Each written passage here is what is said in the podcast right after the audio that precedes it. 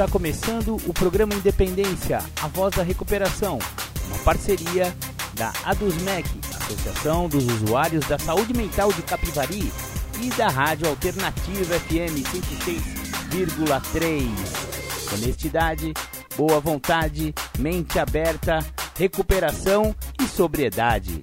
Com vocês, Marco Melo.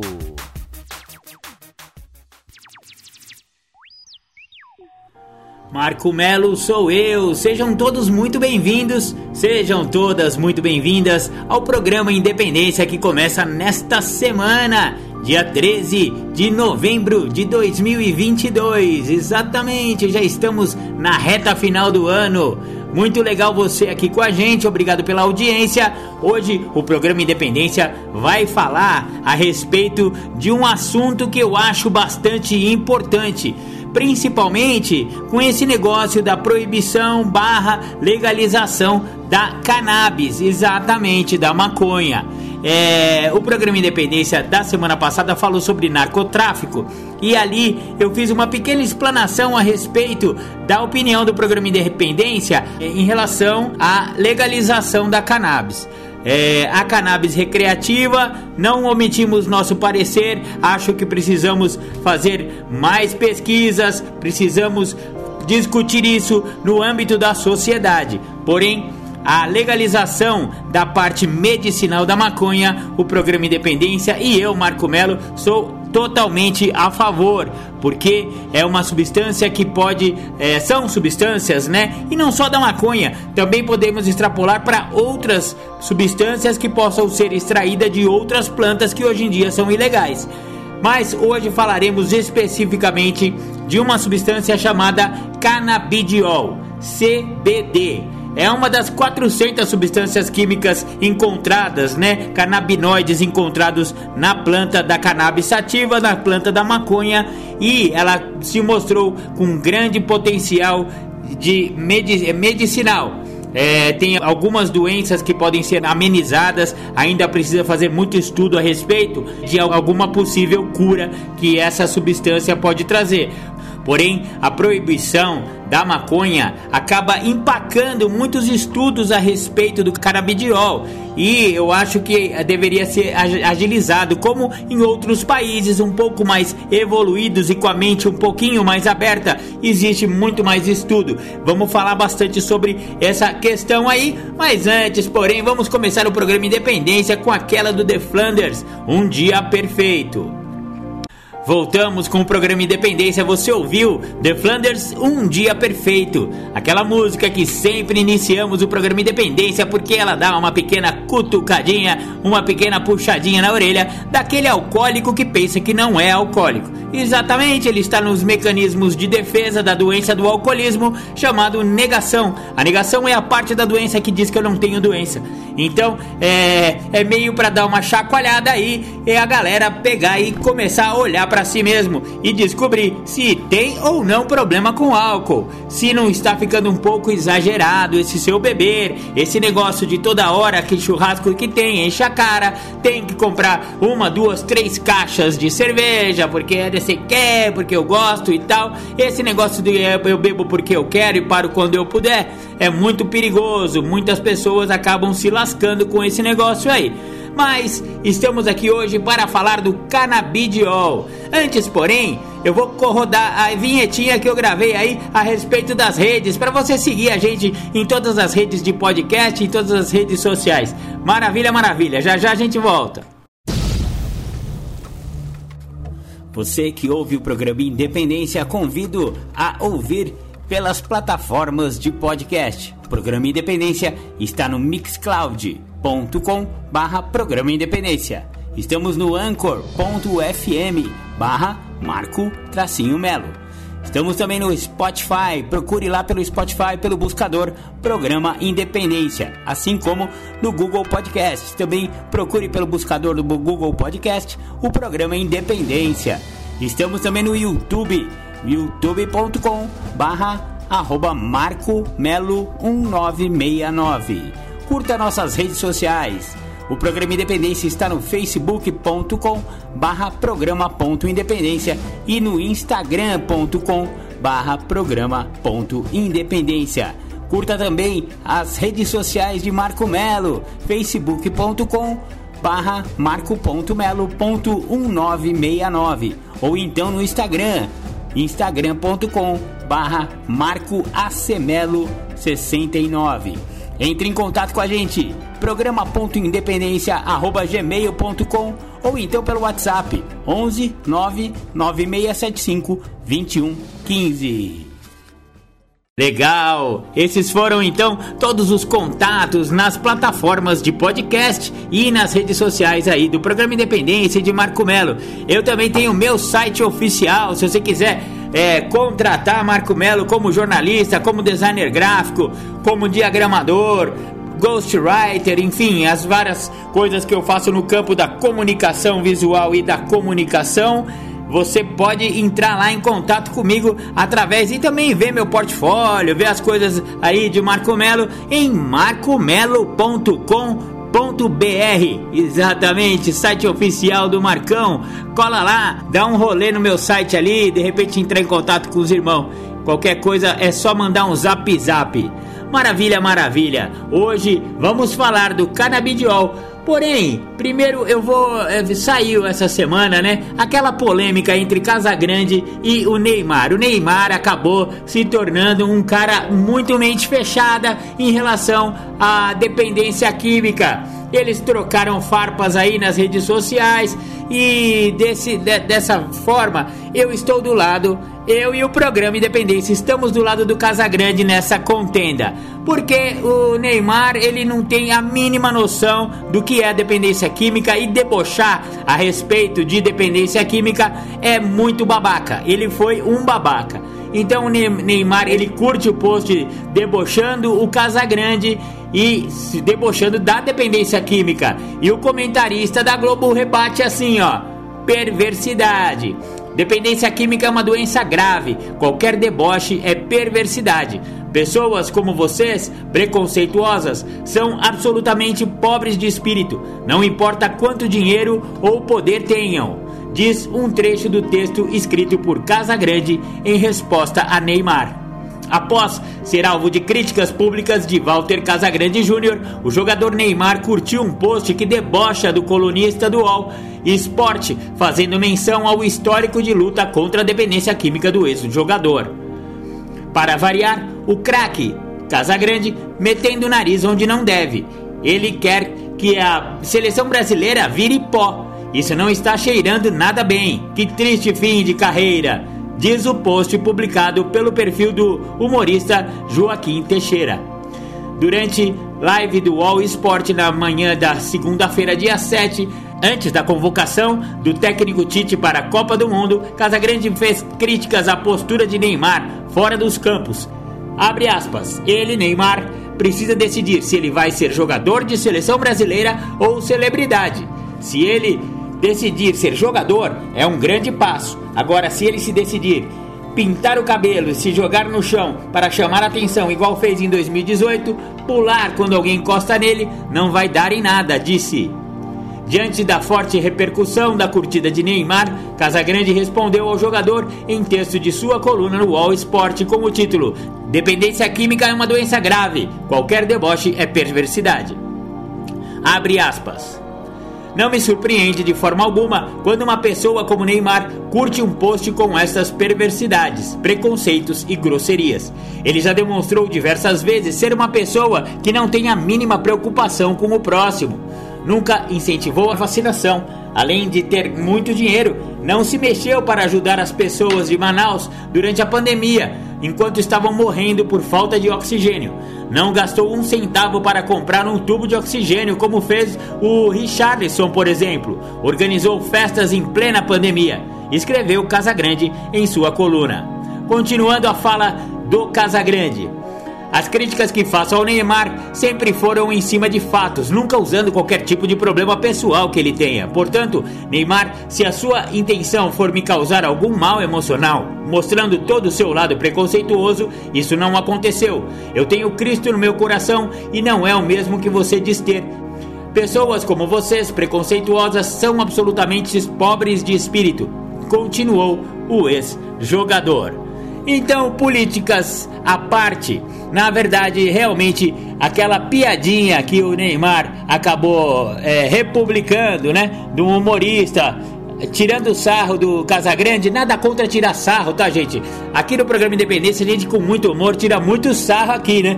A respeito até da doença, mas sempre num clima de respeito, porque a gente respeita muito a doença da adicção, a doença do alcoolismo, a doença da dependência química, né, galera?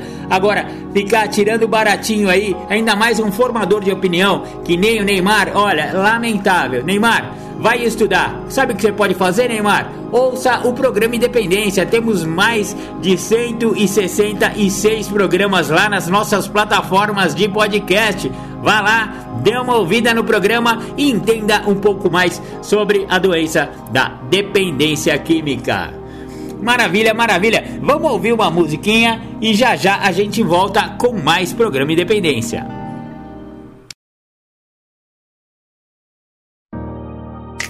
O anonimato é o alicerce espiritual de todas as nossas tradições.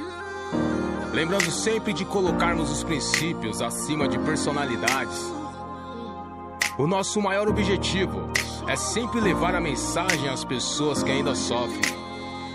Eu agradeço a sua vida, JKS, porque graças a você a mensagem chegou em mais um lar destruído em mais uma vida dominada pelo uso abusivo e compulsivo das drogas e do álcool.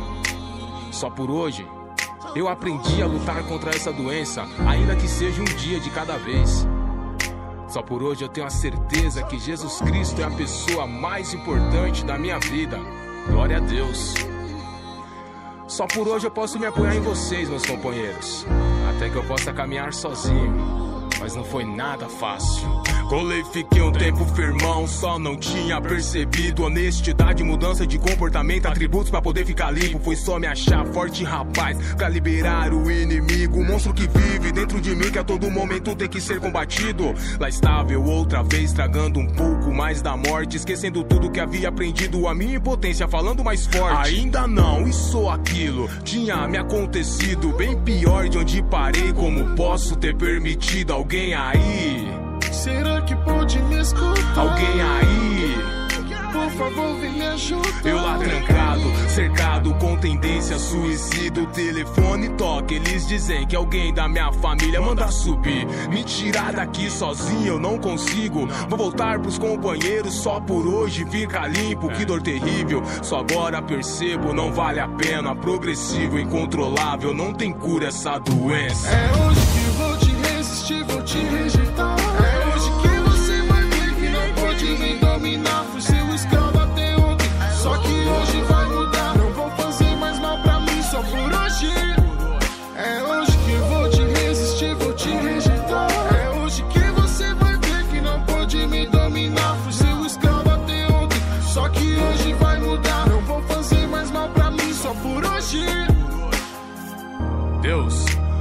conceda-me serenidade para aceitar as coisas que eu não posso modificar, coragem para modificar aquelas que eu posso e sabedoria para reconhecer as diferenças. É defesa, armadura, sei que protege minha vida. Seja feita a sua vontade, é o que a gente precisa. Obrigado pela minha família, obrigado pelos companheiros, obrigado pela sala aberta por estar em nosso meio, por me mostrar meu real tamanho, fundo de poço, dar a vida a quem não merecia. De novo, de novo, por me pegar em teu colo, por debaixo das suas asas, manifestar seu amor e alguém que não vale nada. E foi dentro da sala que aprendi a ser tesoureiro. Mente aberta, honestidade, reconquistei o respeito. Os evites essenciais, pessoas, lugares e hábitos. O lance é não se preocupar com o futuro e nem se culpar pelo passado. É hoje que vou te resistir, vou te rejeitar. É hoje que você vai ver que não pode me dominar. Fui seu escravo até ontem, só por hoje vai mudar. Não vou fazer mais mal pra mim, só por hoje, só por hoje. É hoje que vou te resistir, vou te rejeitar.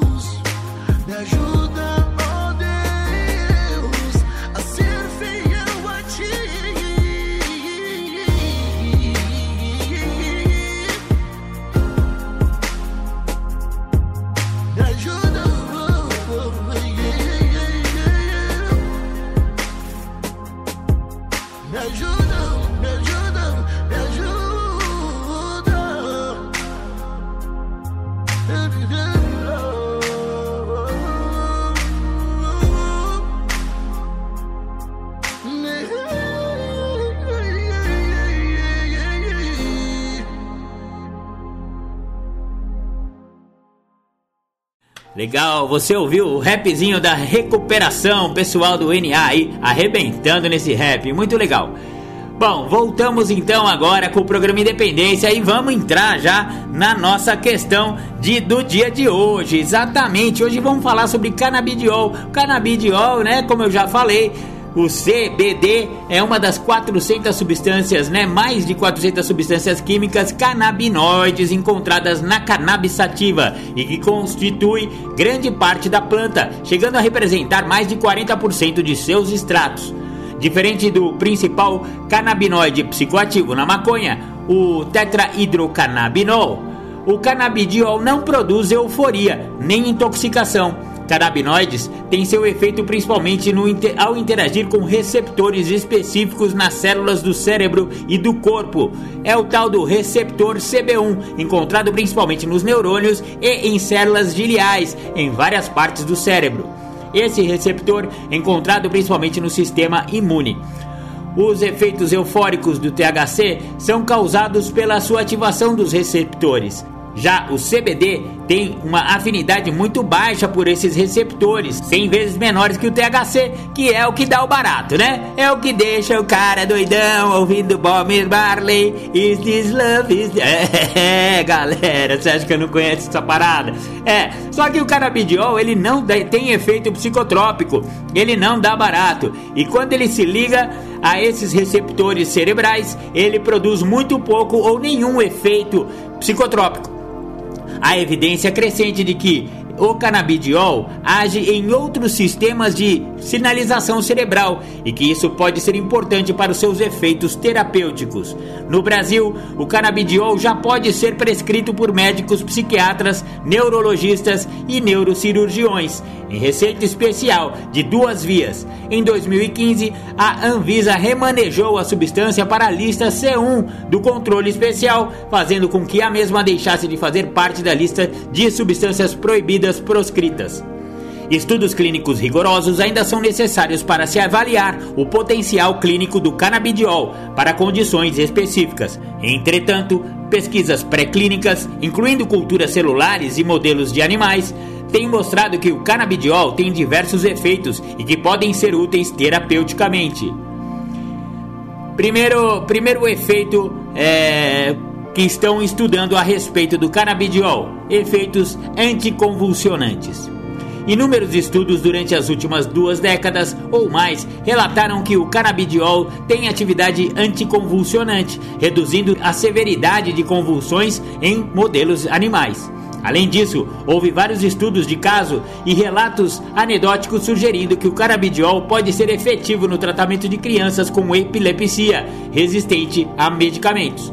No entanto, apenas houve alguns pequenos ensaios clínicos randomizados que examinaram a eficácia do canabidiol como tratamento para epilepsia. Três dos quatro estudos relataram resultados positivos, incluindo a diminuição da frequência de convulsões.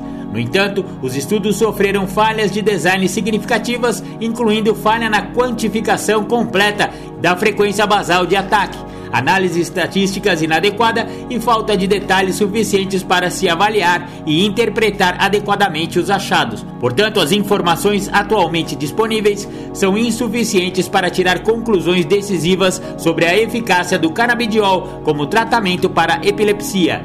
Uma recente revisão concluiu que há necessidade de uma série de ensaios devidamente projetados de alta qualidade e adequadamente conduzidos.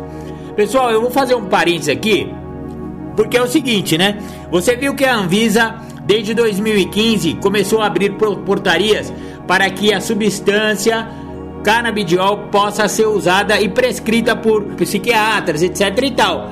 Acontece que como a maconha é proibida, não existe a possibilidade. Tinha uma empresa aqui é, no Brasil que fazia o canabidiol a partir da maconha. Tinha uma, uma, uma licença, mas pelo que me disseram, essa licença foi cassada.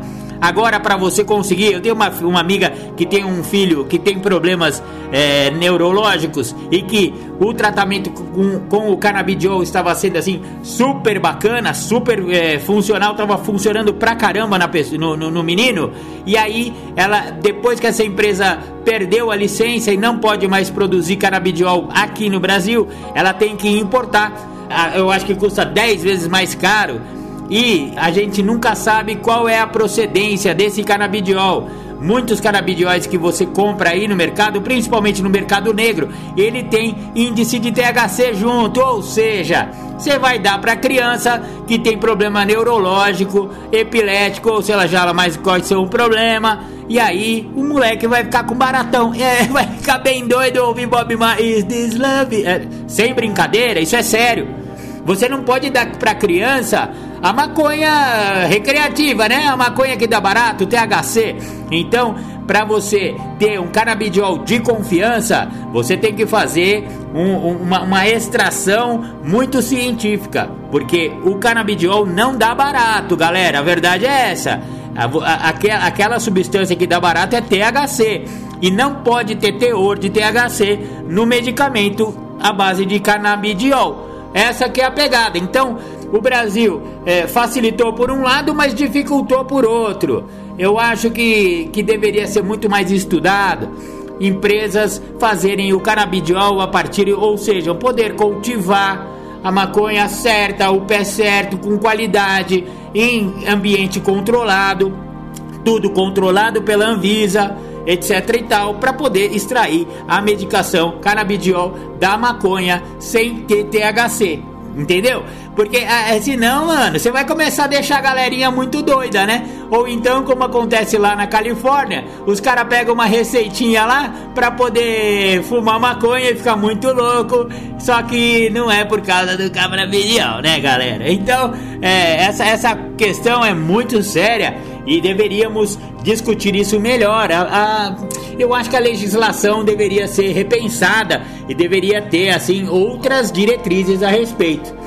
Vamos continuar com os efeitos da, do canabidiol em doenças né, que estão sendo estudadas. Efeitos neuroprotetores e anti-inflamatórios.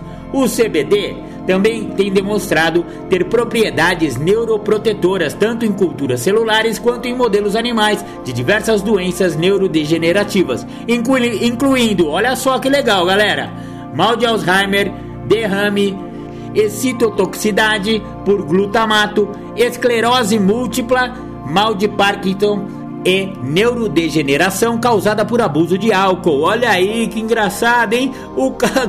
Isso daí foi bem aqui no programa Independente. O cara abusou de álcool a vida inteira, teve aquele problema da demência alcoólica, né? Que é a neurodegeneração causada pelo abuso de álcool. E aí depois vai se tratar com um canabidiol, com um derivado da maconha. Olha só, a maconha ajudando até os alcoólatras, galera.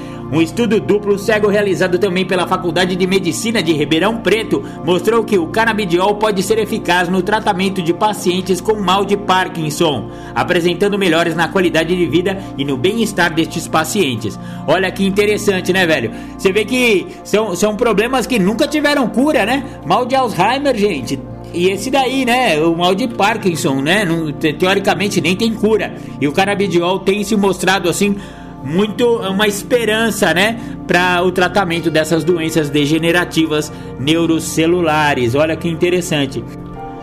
Efeitos antitumorais. Além de pesquisas sobre o uso de canabinoides em tratamentos paliativos contra o câncer, redução de dor, náusea e aumento de apetite, há diversos relatos pré-clínicos demonstrando efeitos antitumorais do canabidiol em culturas celulares e em modelos animais. Esses estudos observam a viabilidade celular reduzida, morte aumentada das células cancerosas, crescimento tumoral reduzido e inibição de metástase. Esses efeitos podem ser devido aos efeitos antioxidantes e anti-inflamatórios do canabidiol. No entanto, esses achados ainda não foram explorados em pacientes humanos. Efeitos antipsicóticos. A maconha pode produzir episódios psicóticos agudos em altas doses e vários estudos ligam o uso da maconha ao aumento do risco de psicose crônica em indivíduos com fatores de risco genéticos específicos. Pesquisas sugerem que esses efeitos são mediados por THC e sugeriu-se que o CBD possa mitigar esses efeitos.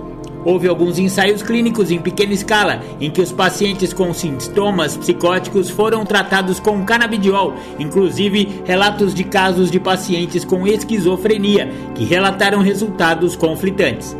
Um pequeno estudo de caso em pacientes com doença de Parkinson com psicose que relataram resultados positivos e um pequeno ensaio clínico randomizado que relata melhora clínica em pacientes com esquizofrenia tratados com CBD. Um estudo da Universidade de São Paulo demonstrou a função antipsicótica do canabidiol. Esse estudo deve servir como base para a criação de um medicamento antipsicótico atípico para o tratamento da esquizofrenia. Grandes ensaios clínicos randomizados seriam necessários para avaliar completamente o potencial terapêutico do canabidiol para pacientes com esquizofrenia e outras formas de psicose. Efeitos ansiolíticos. O CBD mostrou eficácia terapêutica em uma variedade de modelos animais de ansiedade e estresse, reduzindo as medidas comportamentais e fisiológicas, por exemplo, frequência cardíaca, do estresse e da ansiedade. Além disso, o canabidiol mostrou eficácia em pequenos ensaios clínicos e laboratoriais humanos. O CBD reduziu a ansiedade em pacientes com ansiedade social sujeitos a uma tarefa de fala pública estressante em um protocolo de laboratório projetado para modelar distúrbios de estresse pós-traumático, a CBD melhorou a consolidação da aprendizagem de extinção, ou seja, o esquecimento de lembranças traumáticas. Os efeitos de redução de ansiedade do canabidiol parecem ser mediados por alterações na sinalização do receptor 1A de serotonina embora o mecanismo preciso ainda necessite ser elucidado e mais pesquisas sejam necessárias. Eficácia para o tratamento de transtornos de uso de substâncias. Achados pré-clínicos iniciais também sugerem que o CBD pode ter valor terapêutico como tratamento de transtornos de uso de substâncias. O canabidiol reduziu os efeitos gratificantes da morfina e diminuiu a procura por heroína em modelos de animais. Segurança do canabidiol. Uma revisão de 25 estudos sobre a segurança e a eficácia da CBD não identificou efeitos colaterais significativos em uma ampla gama de doses, incluindo regimes de dose aguda e crônica, usando vários modelos de administração. Então, galera, ó, pelo que eu entendi aqui, você vê que, que muitos estudos ainda precisam ser feitos, mas a substância CBD, canabidiol, ela se mostra com grande esperança para distúrbios muito sérios. Você vê que ali, quando falaram do, dos efeitos antipsicóticos, né? A maconha, a THC, a parte recreativa, né? Vamos falar assim, a parte is this love, is this love and I'm feeling da maconha, ela pode ser muito prejudicial para pessoas com tendência à esquizofrenia e ataques psicóticos. Porém, o canabidiol é, uma, é, uma, é um antídoto, né? É um remédio para esses mesmos distúrbios. Engraçado, né? Na mesma planta você tem uma substância que aumenta a chance de distúrbios psicóticos e esquizofrênicos, mas também dentro da mesma planta tem a cura para esses mesmos é, essas mesmas esses mesmos males, né, galera? Olha que interessante. Então, é o que eu falei no começo. Precisa muito estudo ainda e isso precisa ser discutido. Porém, as leis entravam os estudos porque a maconha é proibida. E aí, quando você precisa fazer estudo, você precisa ter a planta, meu. Aí é que tá.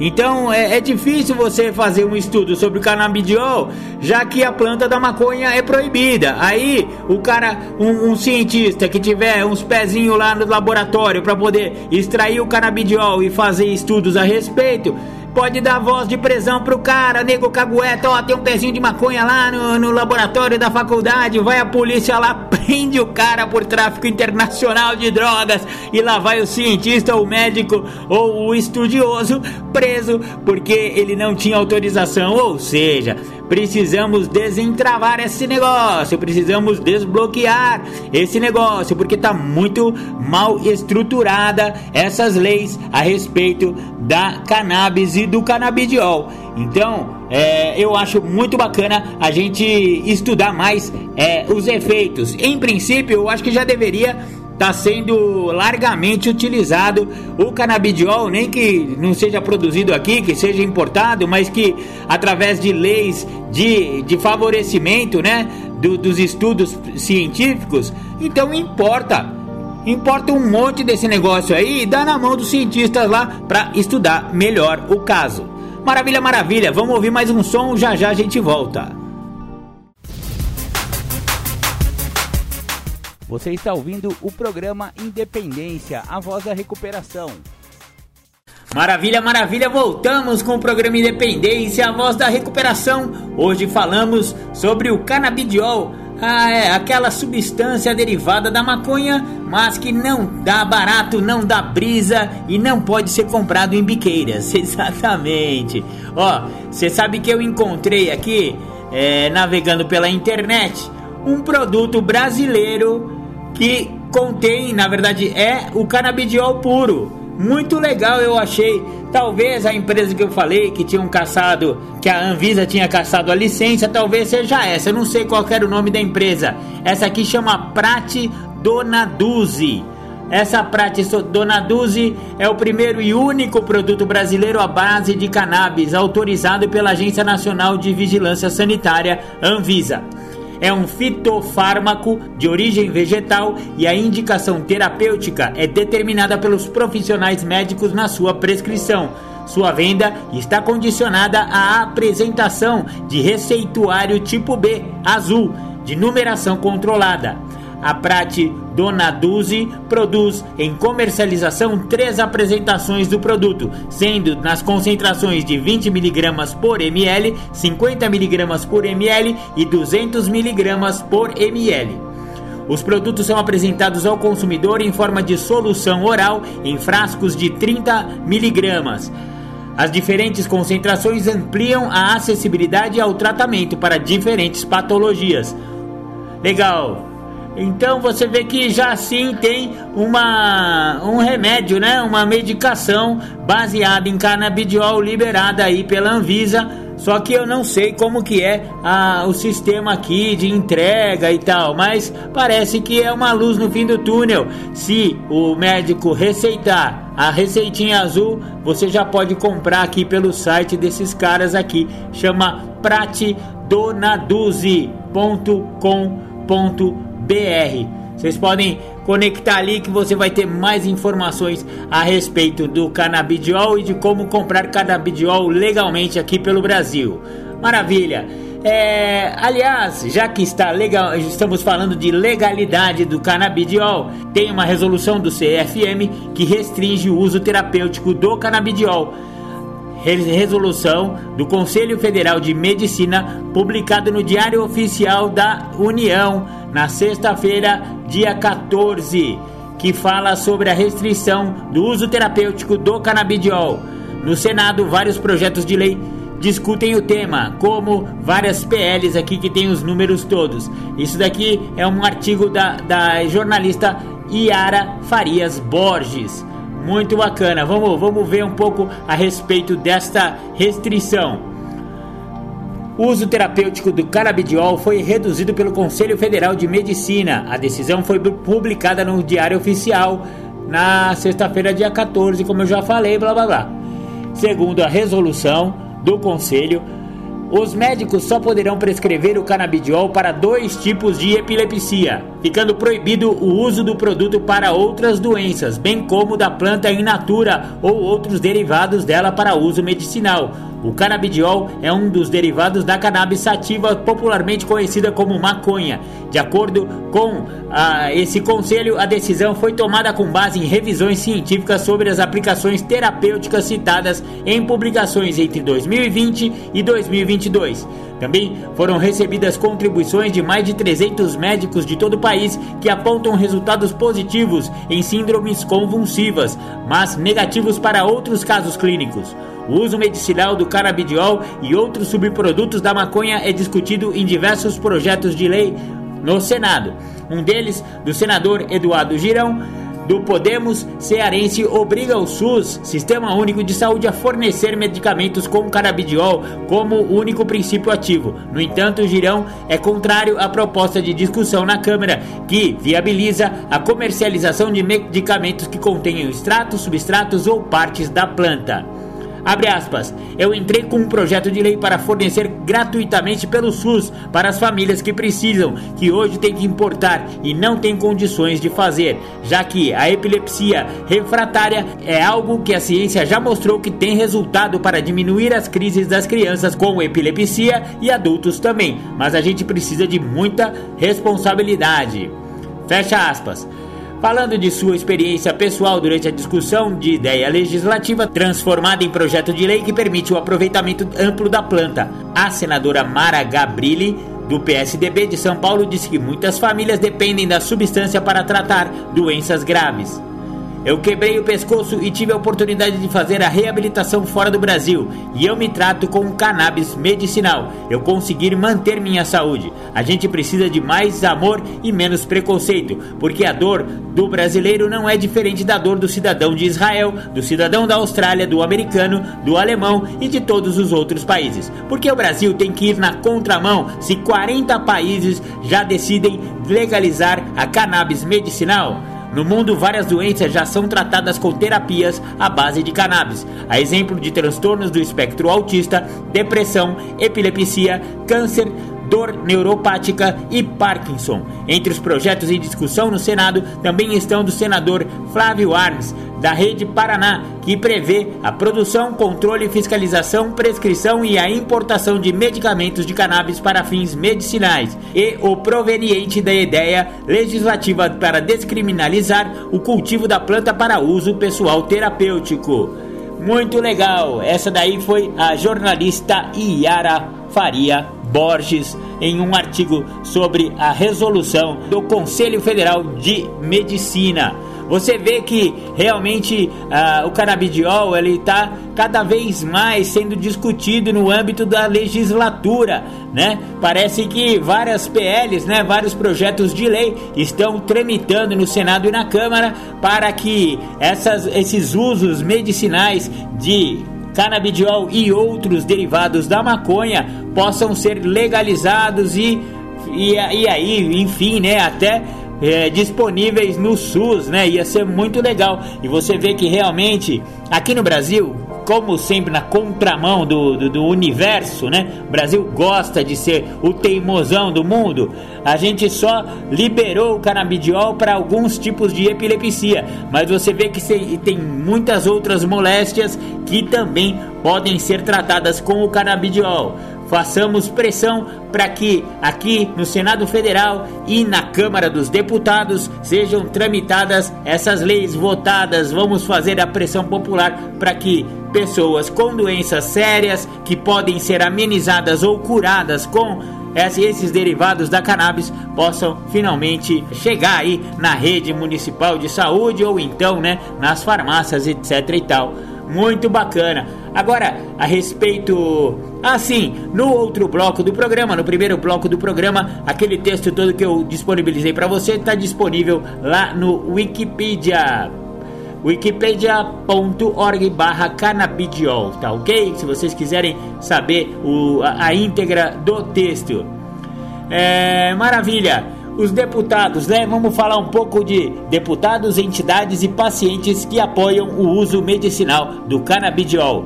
Conselho de Medicina recebe sugestões pela internet sobre o assunto até dia 23 de dezembro. Olha que legal, pessoal. Se você quiser participar dessa discussão a respeito da legitimação e da legalização de componentes medicinais da cannabis, entre eles o canabidiol, você pode entrar em contato lá com o Conselho Federal de Medicina e mandar lá e-mail pra galera. Eu ainda não achei o e-mail, se eu achar eu passo aqui para vocês, tá, gente?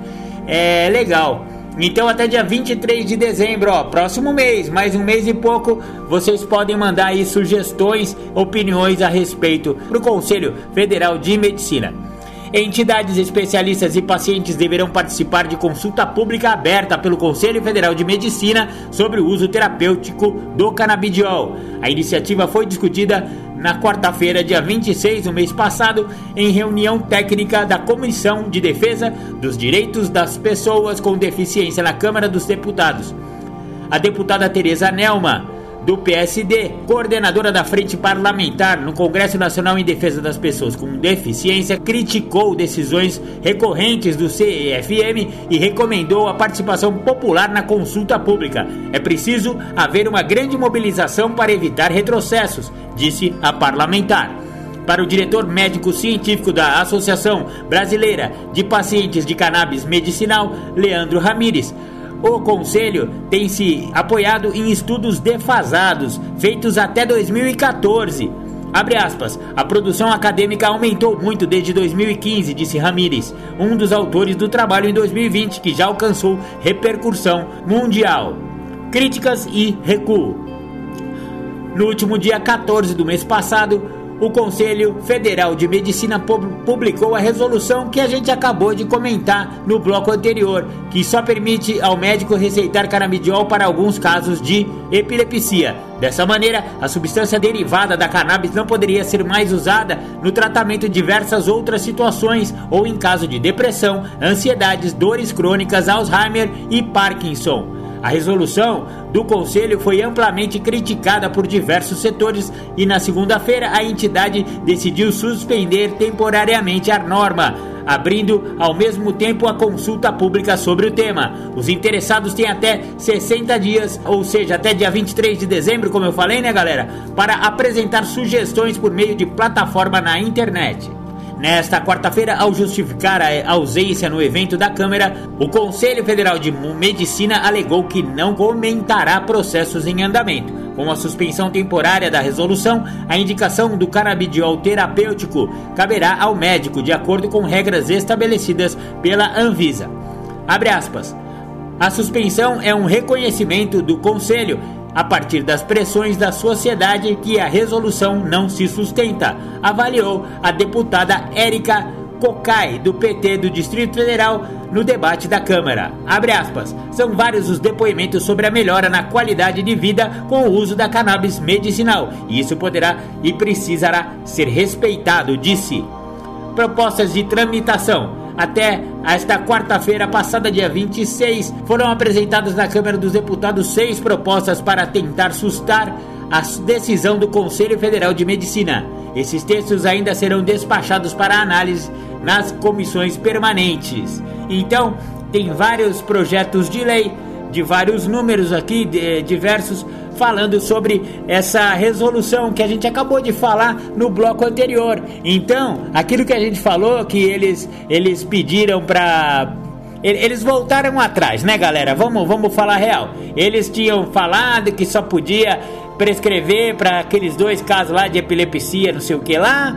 Só que aí teve pressão da, do, dos legisladores, teve pressão da população, das pessoas que necessitam desses tratamentos em diversas outras doenças, se não a medicina, se não a epilepsia, né, galera? E aí eles voltaram atrás e aí abriu essa discussão que pode ser mandado através do site da, do Conselho até dia 23 de dezembro. Se você quiser participar dessa briga, eu mesmo já vou entrar lá logo mais para ver esse negócio e vou inflamar lá, porque eu acho que é muito importante pessoas se tratarem com é, esses, essas medicações, esses medicamentos tão modernos, né? E essa nova visão sobre o canabidiol. Maravilha, maravilha! Hoje teremos a volta de Bruno Góes, exatamente, meu amigo Bruno Góes voltou com as suas lives semanais.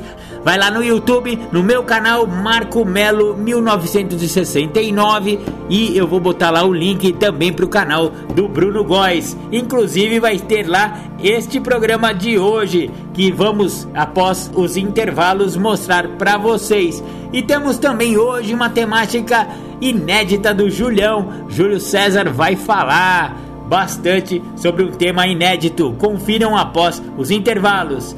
O programa Independência Canabidiol vai ficando por aqui. Maravilha, maravilha, muito obrigado pela audiência. Sigam-nos nas nossas redes, sigam-nos nas nossas plataformas de podcast, no YouTube, no Skimbal A4. Eu vou passar aqui de novo a vinheta falando sobre os nossos canais de comunicação.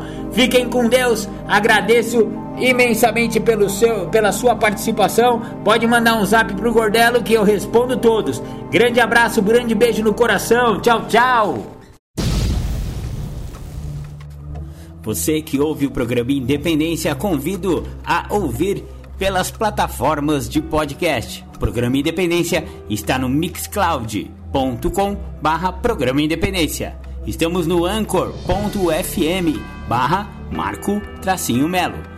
Estamos também no Spotify. Procure lá pelo Spotify, pelo buscador Programa Independência, assim como no Google Podcast. Também procure pelo buscador do Google Podcast o programa Independência. Estamos também no YouTube, youtube.com barra arroba Marco Melo 1969. Curta nossas redes sociais. O programa Independência está no facebook.com barra programa.independência e no instagram.com barra programa.independência. Curta também as redes sociais de Marco Melo, facebook.com barra marco.melo.1969 ou então no Instagram, instagram.com barra marcoacemelo69. Entre em contato com a gente, programa.independência.gmail.com ou então pelo WhatsApp 11 99675 2115.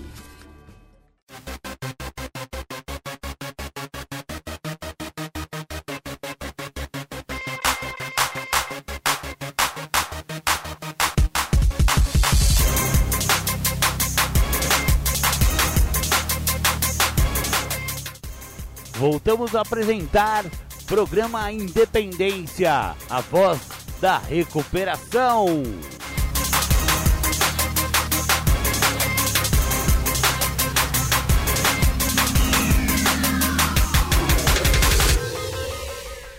Sejam todos muito bem-vindos.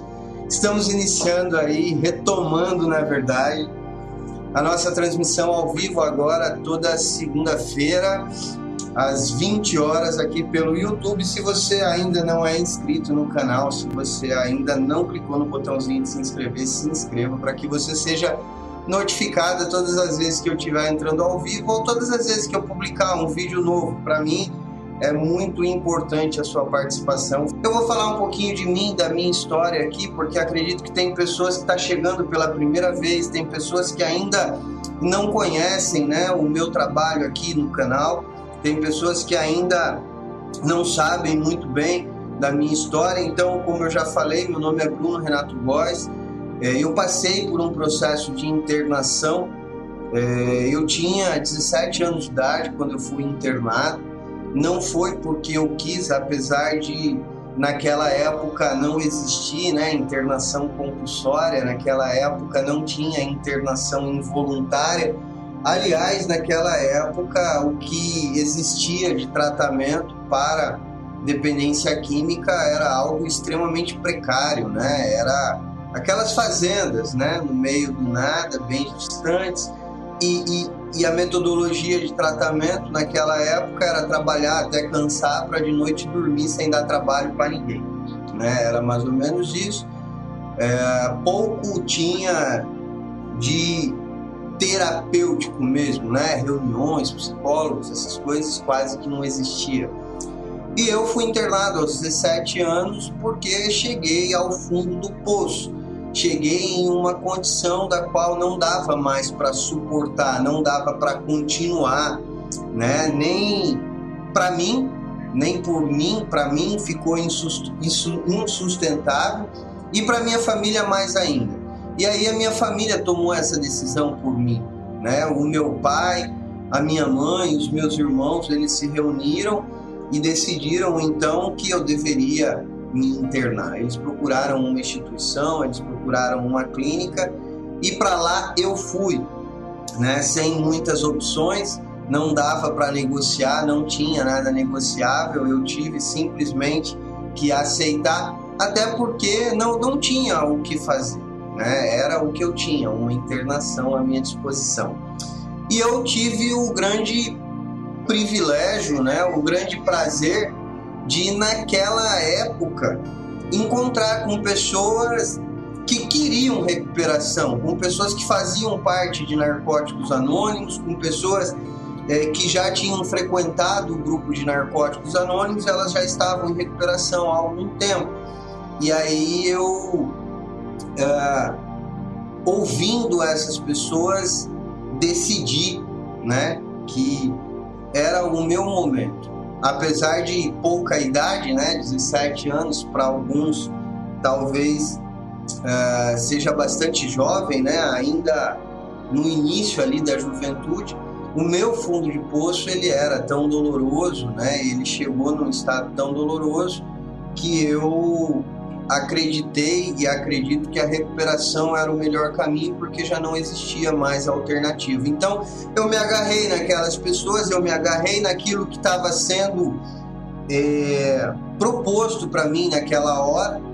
Eu fiz a minha internação como deveria fazer, cumprir com tudo aquilo que foi é, sugerido a mim, né, com tudo aquilo que as pessoas recomendaram que eu fizesse e graças a essas pessoas hoje eu estou aqui, né, vivenciando aí essa experiência de recuperação há quase 18 anos. Depois disso, eu tive a oportunidade de voltar para essa mesma instituição para começar a trabalhar, né, para começar a desenvolver um, um profissionalismo. Ainda na época, eu não voltei para ser terapeuta, eu não voltei para trabalhar diretamente com os residentes, mas foi algo que aconteceu muito naturalmente na minha vida. Né? Eu voltei para trabalhar no escritório. Eu era praticamente um office boy da clínica naquela época. Hoje acho que nem existe mais office boy, né? Hoje é uma, é uma profissão que acho que se extinguiu aí. Mas eu voltei para ser office boy e aí diante desse momento, né, pelo fato de estar lá dentro da clínica, vivenciando, eu já tinha a experiência de adicto, eu comecei a compartilhar né, a minha experiência com alguns residentes e aí então eu tive a oportunidade de me profissionalizar como terapeuta. É, e por isso eu estou aqui hoje, né, porque faz parte da minha história. Eu vi o quanto a minha mãe, meu pai sofreu, o quanto os meus irmãos sofreram e desde então eu decidi que eu deveria demonstrar a minha gratidão por tudo aquilo que eu estava recebendo, compartilhando com as pessoas, dizendo para as pessoas que é possível, que existe recuperação, apesar de muitas das vezes parecer difícil de acreditar, porque os números eles são bastante ingratos, digamos assim, né? A porcentagem de pessoas que vivenciam um processo de recuperação é bem pequena, mas ainda assim existe recuperação. Existe, né? Eu me agarrei nessa possibilidade mínima e venho agarrado a ela até hoje. Por isso eu tô aqui, porque eu sou muito grato aquelas pessoas que cuidaram de mim, que me auxiliaram, que me ajudaram, que compartilharam comigo experiências, que cuidaram da minha família, que disseram para minha família que tudo iria dar certo, que daqui a pouco toda aquela turbulência iria passar, né? Então uh, eu não poderia simplesmente pegar tudo isso e guardar para mim. Eu me sinto, me sinto, né? Na obrigação é, de demonstrar a minha gratidão compartilhando com as pessoas. E hoje eu faço com muito amor é, esse trabalho, tanto pessoalmente, né, nas clínicas. Hoje eu trabalho dentro de uma instituição, então eu tenho um trabalho direto com os adictos, mas também aqui na internet, né, no YouTube, no Facebook, no Instagram, tem um monte de coisa minha aí, um monte de vídeo meu é, circulando aí e acredito que ajudando muita gente. Pelo menos a ter um pouco de esperança, né? Olhar para frente, falar, pô, se ele conseguiu, se a família dele conseguiu, nós também podemos conseguir. Esse é o meu propósito. E Graciele perguntou quanto tempo ficou na instituição e se eu recaí alguma vez. Não, Graciele, eu não tenho nenhuma recaída, né? É, eu nunca experimentei uma recaída, não sei qual é a dor da recaída, até porque eu ouvia as pessoas me dizendo que depois que recai é muito mais difícil para voltar e em alguns casos algumas pessoas acabam se viciando em recair, né? E aí eu fiquei com muito medo disso, não, eu não posso, eu não posso, eu não posso. E desde então eu não, não tive nenhuma recaída não, tá? Eu faço agora dia 13 de fevereiro 18 anos de abstinência total, né? Graciele, olha só, com relação à insegurança, eu parto de um princípio muito simples. Eu acredito que o melhor caminho, né, para eu desenvolver um relacionamento de confiança, o melhor caminho para eu desenvolver um relacionamento de confiança é a honestidade.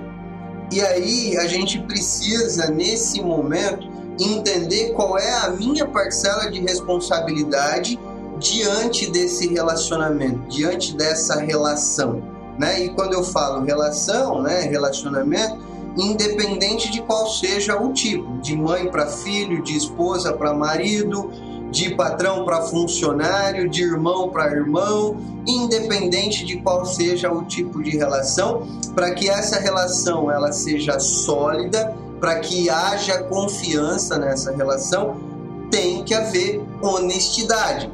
E aí, a minha responsabilidade, muitas das vezes, é porque por insegurança, por medo, por receio, por ficar pensando, né? O que é que ele vai pensar de mim ou coisas do tipo, eu não consigo ser honesto. Eu acabo omitindo minha insegurança, meu medo, minha vergonha, e isso faz com que eu abra lacunas, né?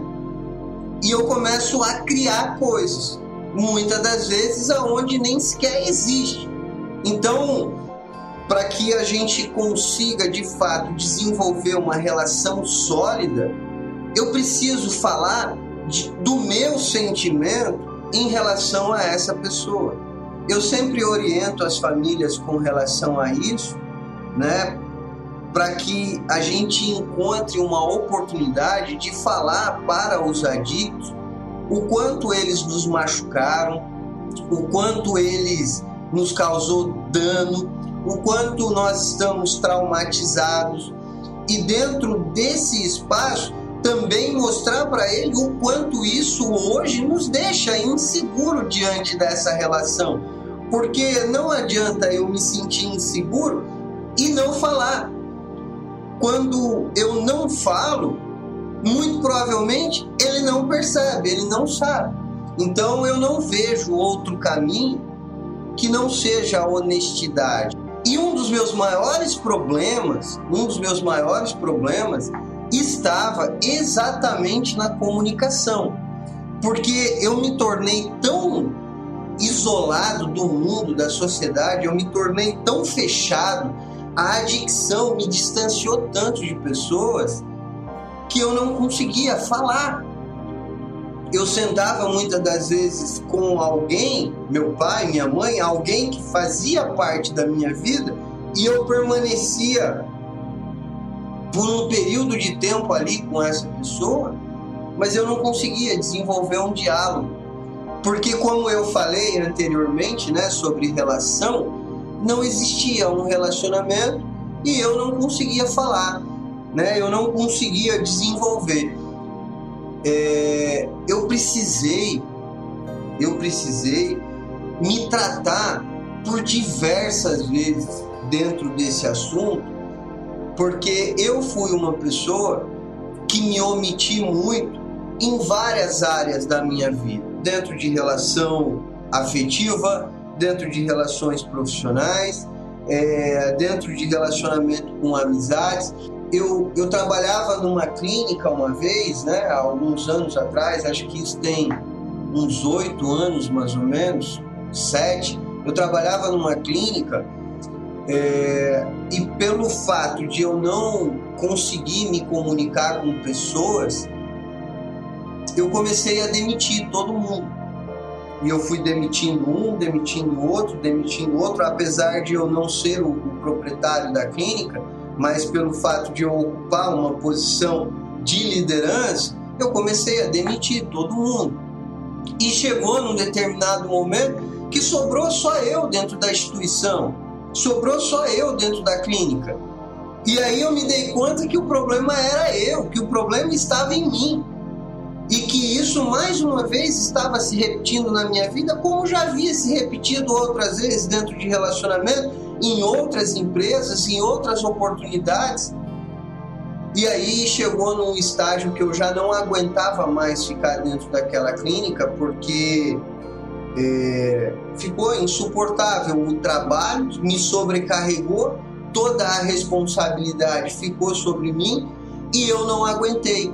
Eu não aguentei. Eu saí da instituição, como eu tinha desestruturado ela todinha, os proprietários não conseguiram continuar e essa instituição teve que fechar. Foi um investimento um tanto quanto alto e o prejuízo foi grande. É, e eu comecei a perceber dentro desse processo que eu precisava mudar, porque até quando eu vou continuar causando danos na vida das pessoas? Até quando eu vou continuar deixando um rastro pelos locais, pelas, pelas pessoas por onde eu passo? Isso não é saudável, isso não é bom. Todas as vezes eu termino sozinho, isolado, sem ninguém. Até quando? E eu comecei a perceber que o problema estava justamente na comunicação.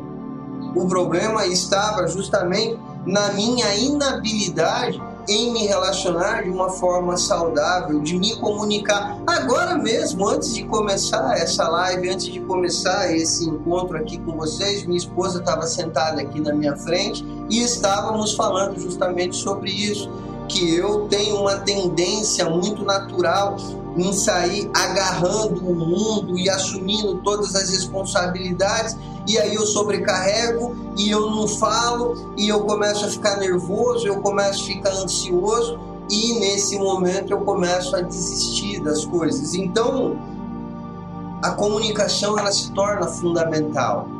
A comunicação saudável ela se torna fundamental para minha própria vida e para a minha relação com as outras pessoas. E aí, quando eu falo de uma comunicação saudável, isso é muito interessante porque eu fico observando muito, né, os relacionamentos dentro da instituição, né, os relacionamentos de mães de adicto, de pais de adicto, de irmãos, de esposa e é impressionante, impressionante. Eu fico admirado, eu fico às vezes assustado a forma como vocês se anulam dentro dessa relação, a forma como vocês se colocam de lado literalmente. E aí eu volto, né, naquela pergunta anterior. Existe uma parcela de responsabilidade que é minha sobre isso eu omito, eu tenho medo de falar, eu fico inseguro, eu não consigo tomar decisões, eu fujo de responsabilidade, eu fico preocupado com o que o outro está pensando e não me preocupo como eu estou pensando, como eu estou vivendo. É, eu insisto muito né, nessa questão de relacionamento, de relações saudáveis, porque eu considero fundamental. Até porque dependemos uns dos outros, né? Nós, é, pelo fato de sermos humanos, não somos seres individualistas, né? Não, não existe um ser humano sequer que consiga viver isolado. Dependemos de, relacion, de relacionamentos, dependemos, dependemos de relações. Compreendemos que o problema não é a substância. Agora, precisamos entender então o que é adicção. o que é dependência química.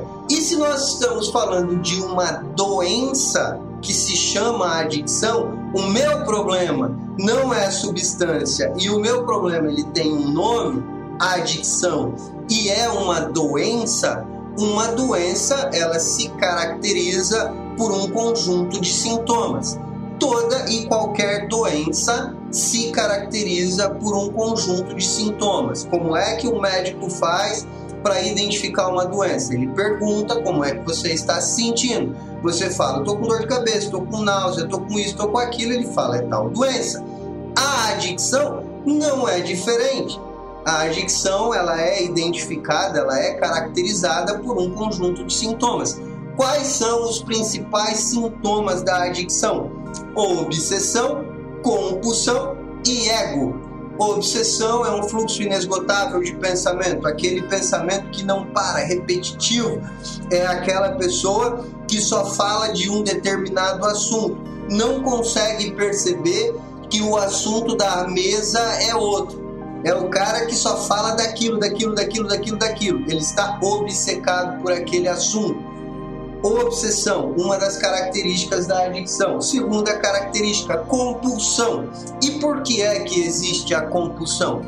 A compulsão ela existe porque o indivíduo obcecado, um indivíduo que pensa muito sobre uma determinada coisa, ele só pensa naquilo, só pensa naquilo, só pensa naquilo e não alcança, não realiza, logo ele se torna um indivíduo ansioso, vazio, e pelo fato de ser ansioso, vazio, ele precisa preencher essa ansiedade de algum modo. E aí aparece a compulsão. O que é então a compulsão? A compulsão é a repetição doentia excessiva de um determinado comportamento ou uh, o consumo de algo em excesso.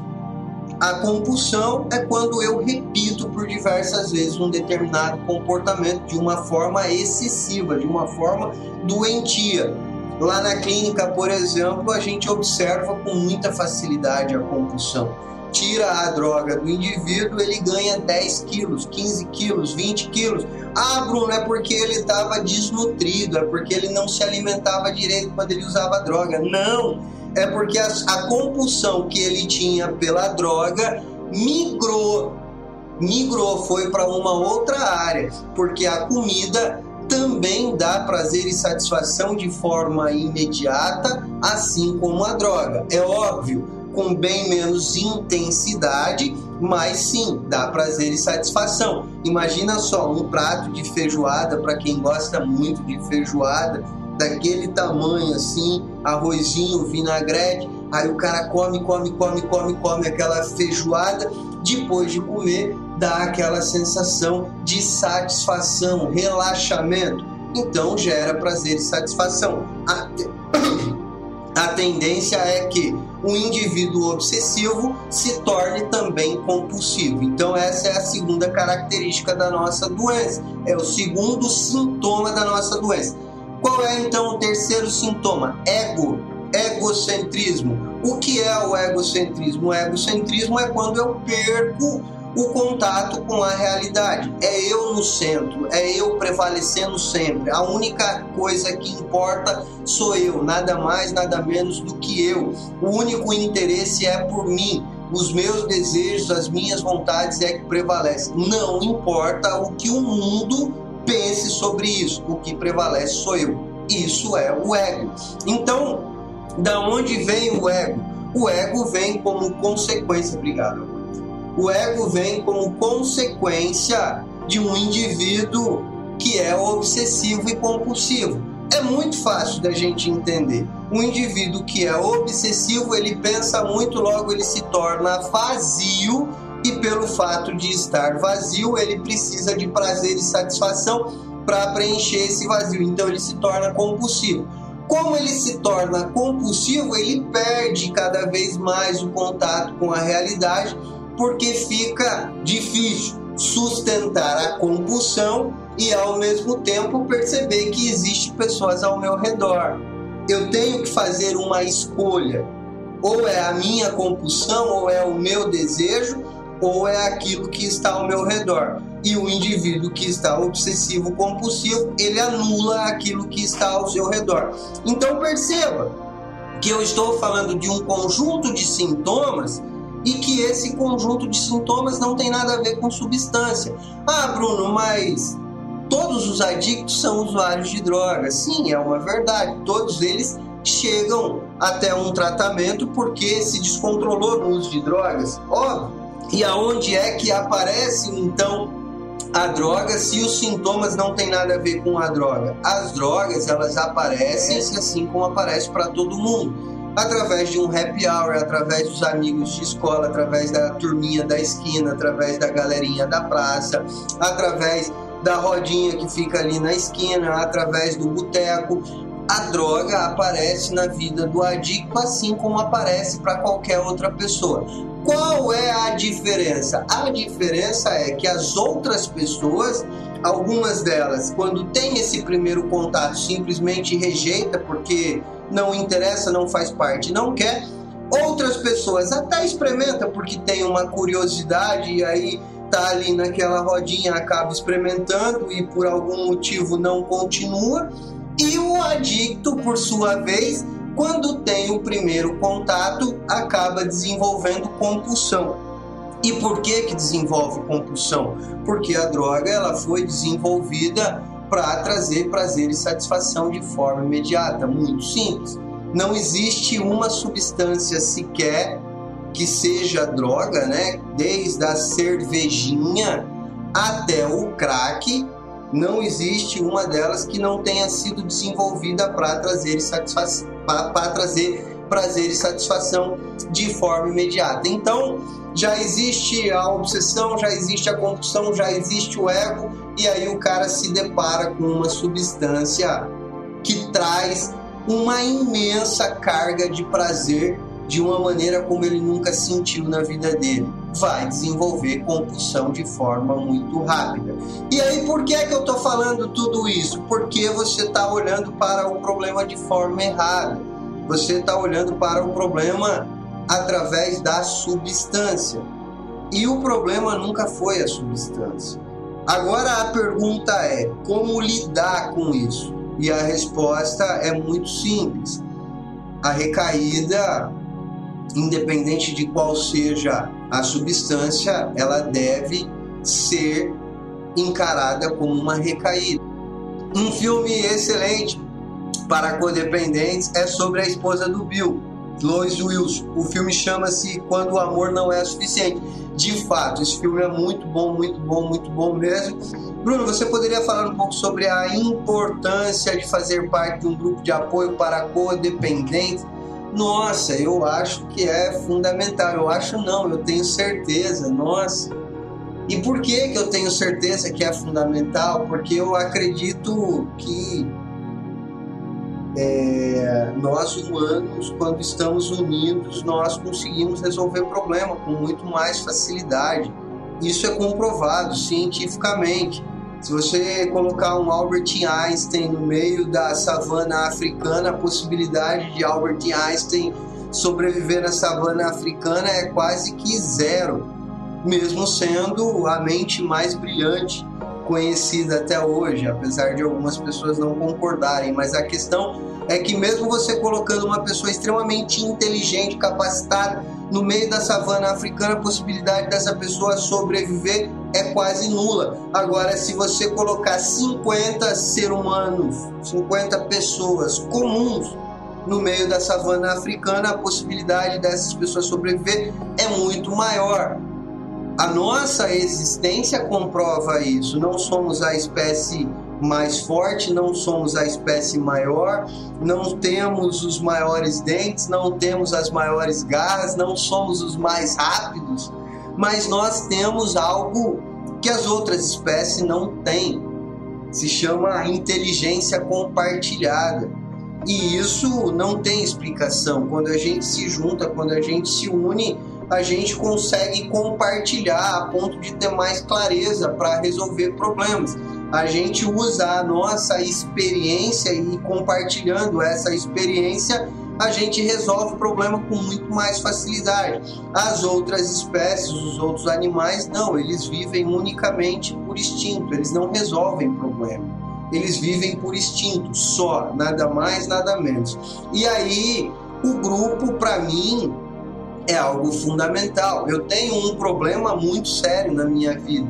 Aliás, eu tenho um problema que está acabando com a minha vida. Eu tenho um problema que está me matando, que está me consumindo.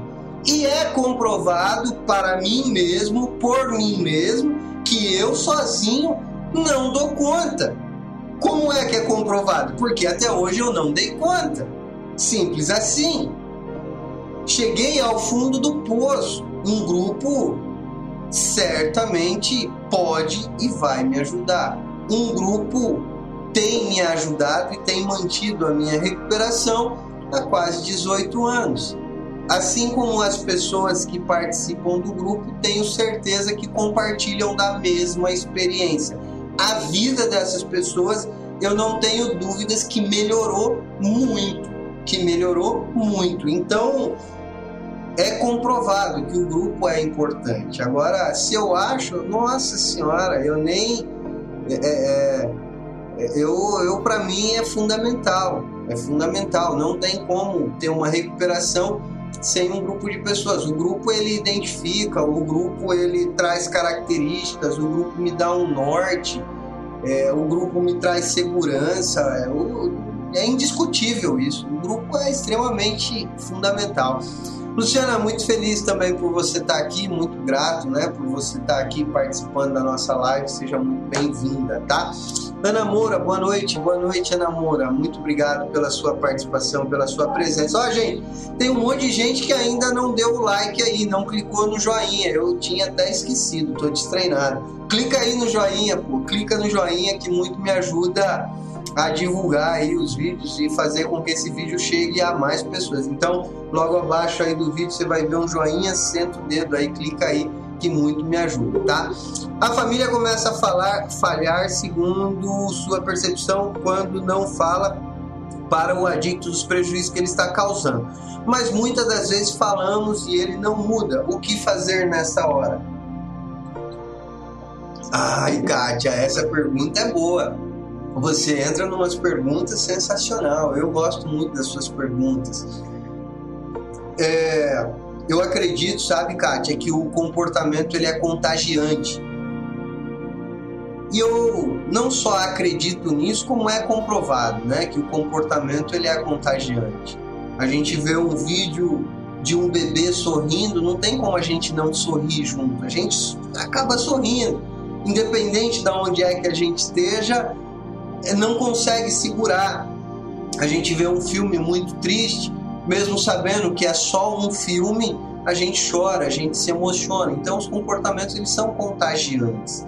E aí quando chega num estágio, sabe, aonde eu falo e o adicto ele se distanciou tanto da realidade que ele perdeu essa comunicação não existe mais uma comunicação verbal, não existe mais um diálogo, eu não consigo chegar até ele através de um diálogo, a comunicação ela precisa ser comportamental. Não tem outro jeito que não seja através de uma comunicação comportamental. Como é que funciona essa comunicação comportamental? Como é que eu ajudo então o outro adicto como é que eu ajudo o adicto através dos meus comportamentos? Aí entra um detalhe muito importante. Primeiro, eu preciso entender que eu também preciso mudar a minha maneira de me comportar, porque a grande mudança ela vai acontecer quando eu parar de olhar só para o adicto e começar a olhar para mim há uma tendência muito natural do codependente em enxergar o adicto como o problema e não olha para a sua própria vida. Não vai mais no salão de beleza, não vai mais cortar o cabelo, não vai mais passear, não tem mais amigos, não participa mais de festas de família, não tem mais relacionamento social, vai se isolando, se isolando, se isolando, se isolando, se isolando, a chegar a um ponto que se isola tanto quanto o adicto. Se isola tanto quanto o adicto. Se anula do mundo e esquece de se cuidar.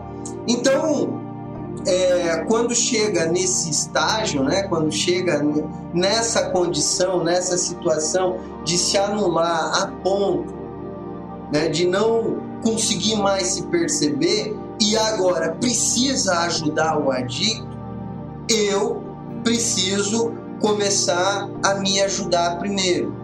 Eu preciso voltar a fazer coisas que eu deixei de fazer. Eu preciso começar a me colocar como prioridade. Eu preciso começar a mudar a minha vida. Porque quando eu começo a fazer essas coisas, não tem como o outro não perceber. Não tem como. Quando ele chegar em casa e a comida que sempre está pronto, esperando ele lá, não tiver pronta, ele vai perceber que tem alguma coisa de errado. Quando ele começar a chegar em casa e ele perceber que você não está acordada na sala, angustiada, já desesperada ali com os olhos cheios de lágrimas, e sim na sua cama dormindo, ele vai perceber que tem alguma coisa acontecendo. Quando é, você disser para ele assim, ó, nunca mais eu faço isso, e você cumprir, porque você está preparada para cumprir, talvez pela primeira vez você consiga falar, ó, não vou te dar dinheiro, e de fato não dar dinheiro, ele vai perceber que tem alguma coisa mudando. Então eu acredito que quando a gente chega num estágio que falar não resolve mais. Eu já tentei sentar e conversar, eu já tentei é, falar de uma forma mais amorosa, já tentei falar de uma forma mais ríspida, já tentei brigar. Não existe mais, perdeu essa conexão. O único caminho é a mudança de comportamento. Sabe o que mais prejudica nessa hora? É quando eu falo e eu não cumpro porque se já perdeu essa comunicação através da fala e eu ainda não cumpro aquilo que eu falo, aí fica pior ainda. Então, é eu começar a mudar a minha maneira de me comportar. E isso certamente não tenha dúvida de que vai causar um desconforto, vai causar um mal-estar a ponto de ele vir até você e ele vir conversar com você. Um segundo ponto que eu acho assim fundamental quando a gente fala é, desse estágio é eu começar a estabelecer regras que eu vou cumprir. Então, se eu me comprometo em trancar o portão e não abrir, eu tenho que cumprir que eu não vou abrir aquele portão. Se eu me comprometo em não dar dinheiro, eu tenho que não dar dinheiro. É começar a estabelecer um ambiente aonde eu, aonde eu me sinta seguro e pare de me prejudicar, porque eu preciso de um espaço minimamente seguro aonde eu possa pelo menos recomeçar a minha vida para que então eu possa ajudar o outro, né? Então eu acredito que quando chega nesse estágio, o melhor caminho é o comportamento para que eu possa criar né, um ambiente, um espaço seguro para mim mesmo, para eu me cuidar, criar uma estrutura dentro desse processo. Agora eu estou melhorando emocionalmente, agora eu consigo pensar com um pouco mais de clareza, agora eu consigo organizar a minha vida, agora eu consigo resolver os meus problemas. Pronto, agora sim dá para eu ajudar o outro de uma maneira mais efetiva.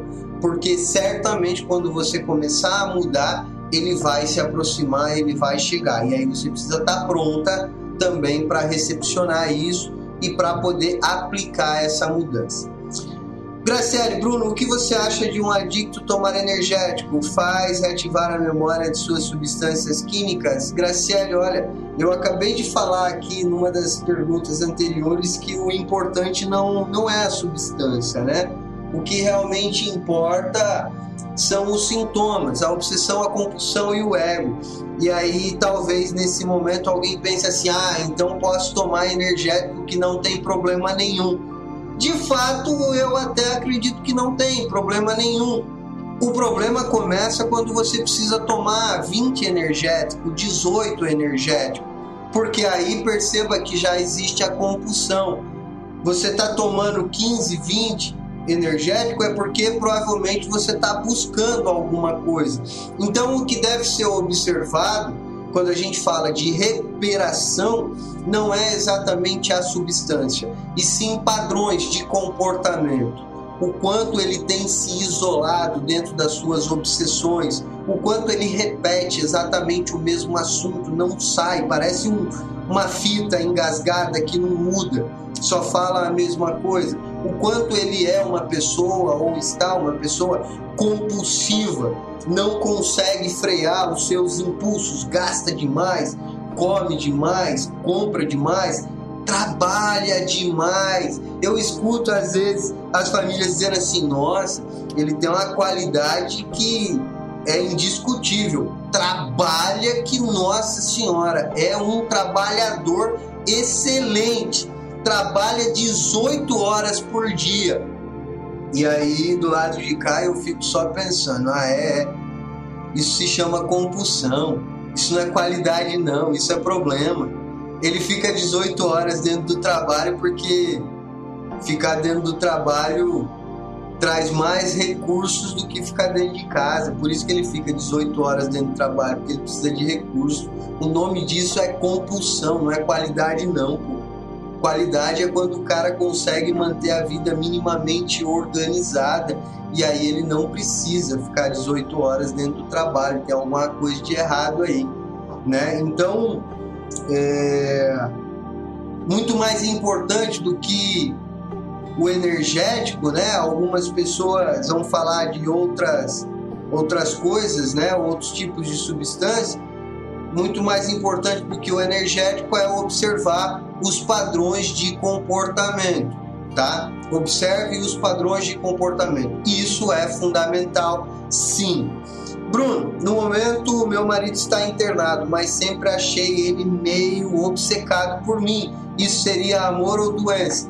Ué, Jéssica, é, se você acha ele meio obcecado, me parece ser um pouco adoecido isso. Se ultrapassou aquela fronteira ali do que é saudável, né? Se tornou um peso, se tornou desconfortável, se tornou é, torturante até às vezes, é adoecimento. E aí, Jéssica, pode estar ocorrendo a transferência, a substituição, né? Deixou de existir a compulsão pela droga e aí vem a compulsão pelo relacionamento, a obsessão pelo relacionamento. O que é muito comum dos adictos é o sentimento de posse, de propriedade. É muito comum dos adictos. Eles começam um relacionamento e tem o outro como se fosse propriedade deles, né? O outro tem que viver em função deles. E por que que isso acontece? Porque o adicto ele se tornou uma pessoa vazia e pelo fato de ser uma pessoa vazia, ele precisa que o outro esteja completando ele o tempo todo. Ele precisa que o outro diga para ele que ele é importante, ele precisa que o outro diga que ama ele para ele se sentir amado, ele precisa que o outro diga para ele que ele é um cara legal para ele se sentir legal. Ele precisa o tempo todo que alguém esteja completando ele. E aí ele toma posse, né? Ele transforma isso numa prioridade, numa propriedade. Então, é muito comum isso acontecer, tá, Jéssica? Muito, mas muito comum mesmo. E aí a tendência é ir para um extremo, né? Sobe, sobe, sobe, sobe, sobe. Daqui a pouco começa a descer. Muito cuidado para você não alimentar isso. Tenta ajudá-lo, mostrando para ele o quanto isso te sufoca, o quanto isso te deixa desconfortável, o quanto isso te faz mal, né? Divida com ele, compartilhe com ele, seja honesta com ele, para que ele entenda que essa obsessão está fazendo mal. Uh, meu irmão começou a tomar energético até chegar na cerveja. Pois é, é eu sempre falo para as pessoas: olha só, o problema não é o energético, o problema é a intenção pela qual o cara está tomando energético. Por que, que ele está tomando energético? Qual é a necessidade de ele tomar energético? O que, que ele está buscando? É que nem o cara que, ah, não, eu estou em recuperação, então agora eu vou tomar cerveja sem álcool. Como assim? Para mim não faz sentido nenhum. Para mim não, não, tem lógica, não tem coerência o cara ir tomar cerveja sem álcool. Por quê? Qual é o propósito, né? Qual é o motivo que ele está indo tomar cerveja sem álcool? Não, tá errado, né? Se eu estou em recuperação, não faz sentido. Essa questão do energético ela se torna um tanto quanto polêmica porque o energético não é exatamente uma substância como o álcool, como as outras drogas ilícitas e tal. Então gera um pouco de polêmica, assim como acontece também com a nicotina, com o cigarro, né, com o tabaco, gera algumas polêmicas.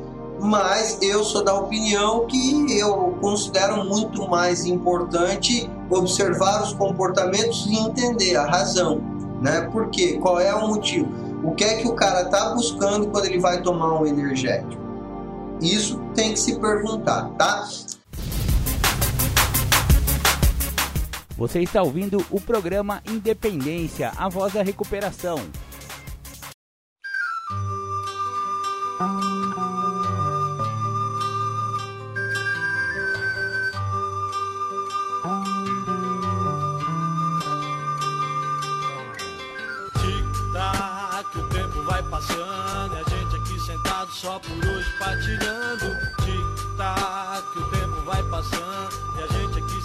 Só por hoje partilhando. Chegar de dor, chegar de solidão. Se o bicho pega, eu vou no grupo União. Só por hoje, é só alegria. Se tem barulho, eu vou na azul do meio-dia. Vou partilhar, falar dos meus problemas. Em NA eu aprendi que vale a pena porque tic-tac, o tempo vai passando e a gente aqui sentado só por hoje partilhando. Tic-tac, o tempo vai passando e a gente aqui sentado só por hoje partilhando. Primeiro passo, falar de rendição. Serenidade, praticar aceitação. Insanidade, loucura, que horror. Segundo passo, meu poder superior. E a entrega que eu fiz no passo 3 a cada dia eu faço tudo outra vez porque tic-tac, o tempo vai passando e a gente aqui sentado só por hoje partilhando. Tic-tac, o tempo vai passando e a gente aqui sentado só por hoje partilhando. O quarto passo, inventário que legal, foi onde eu vi que eu não era só do mal. O quinto passo, com o padrinho e com meu Deus, eu admito que os erros foram meus. O sexto passo, me preparo pra mudar. Não tem mais jeito, eu não posso mais brincar, porque tic-tac, o tempo vai passando. E a gente aqui sentado só por hoje partilhando. Tic-tac, o tempo vai passando. E a gente aqui sentado só por hoje partilhando. Os meus defeitos me tiraram a mocidade. Sétimo passo, mudança e humildade. Olho para trás, o rastro que eu deixei. Oitavo passo, a turma que eu prejudiquei. E o nono passo é resultado de ação. Aonde der eu vou fazer reparação, porque tic-tac, o tempo vai passando. E a gente aqui sentado só por hoje partilhando. Tic-tac, o tempo vai passando. E a gente aqui sentado só por hoje partilhando. Décimo passo, eu olho pro meu dia. Só por hoje eu vou mudar com alegria. E o passo 11, prece e meditação. Esse programa mudou meu coração. E o passo 12, misturado com os primeiros. Nossa mensagem eu vou gritar pro mundo inteiro. Tic-tac, o tempo vai passando. E a gente aqui sentado só por hoje partilhando. Tic-tac, o tempo vai passando. E a gente aqui sentado só por hoje partilhando. Lá La la la la. La la la la la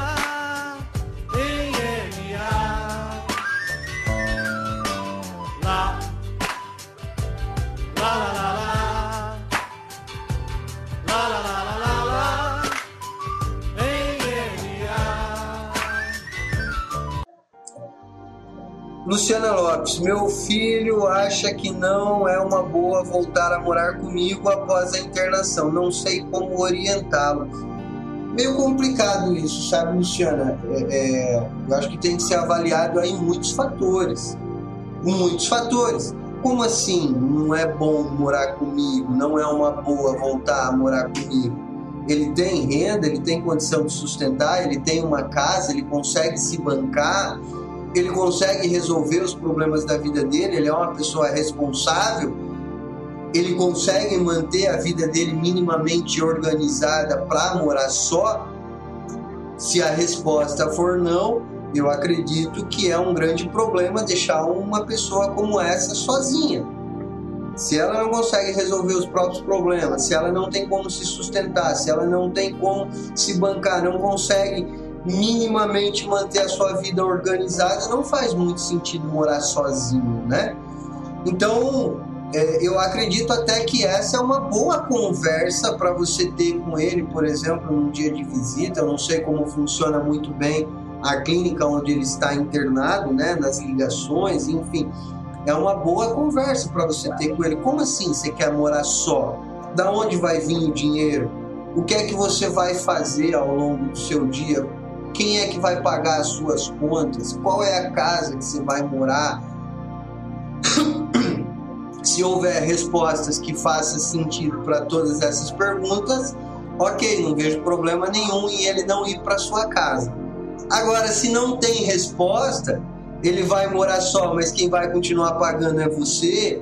Se ele vai morar só, mas quem vai financiar, patrocinar é a família, ele vai morar só, mas você vai ter que ir lá buscar a conta de água, porque senão ele não paga. Ele vai morar só, mas é você ou alguém que vai ter que ir no supermercado fazer compra e levar para ele, senão o armário fica vazio.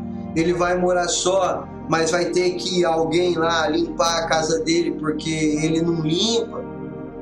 Aí fica difícil, né? Eu acredito que é uma boa conversa para você ter com ele e talvez até fazer essas perguntas para ele. Você vai morar só e quem é que vai patrocinar? Isso o ajuda a ter mais clareza da realidade dele, pôr o pé no chão e se organizar melhor, tá? É, não tenha medo de perguntar essas coisas para ele, não tenha medo né, de conversar sobre essas coisas com ele, não tenha medo de ser honesta e dizer para ele o que é que você pensa a respeito disso, tá? Acho que é isso respondido todas as perguntas, né? Pelo menos acredito eu que sim. Me dou por satisfeito até aqui. Gente, muito, mas muito, muito imensamente grato por poder estar aqui com vocês. Fico muito feliz em ver vocês aqui compartilhando esse momento comigo. Né? Eu, eu faço esse trabalho aqui na internet com muito carinho, com muito amor, porque realmente é algo que é, me ajuda muito, me ajuda muito, né? É, gostaria de agradecer imensamente todos vocês que participaram, todos vocês que fizeram perguntas, todos vocês que ficaram assistindo aí em silêncio não falaram nada, né? É, para mim é muito importante. Não deixe de clicar aí no joinha se você gostou desse vídeo, se você gostou dessa live. Se você ainda não é inscrito no canal, se inscreva para que você seja notificado. Em especial, gostaria de agradecer publicamente aqui minha esposa, minha família, meus filhos, meus, meu filho, agora dois, né? Tem um sobrinho que está morando comigo aqui, é meu filho também. Né? Então, gostaria de agradecer publicamente todas as pessoas que têm me apoiado, que têm me incentivado, que têm me ajudado para que tudo isso possa ser uma realidade hoje. Gente, muito obrigado de verdade por vocês estarem aqui. Beijo no coração de todos vocês. Fiquem com Deus e até a próxima segunda-feira, às 20 horas, aqui no, no, no YouTube. A gente se encontra de novo. Beijo no coração, fiquem com Deus e até segunda-feira.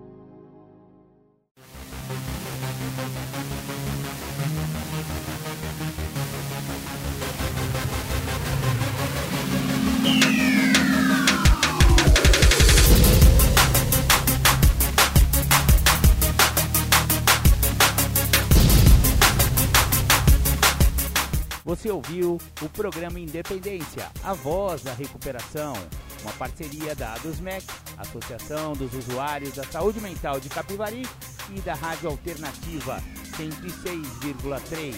Até domingo que vem, com mais informações a respeito de dependência química e alcoolismo. Obrigado, até mais!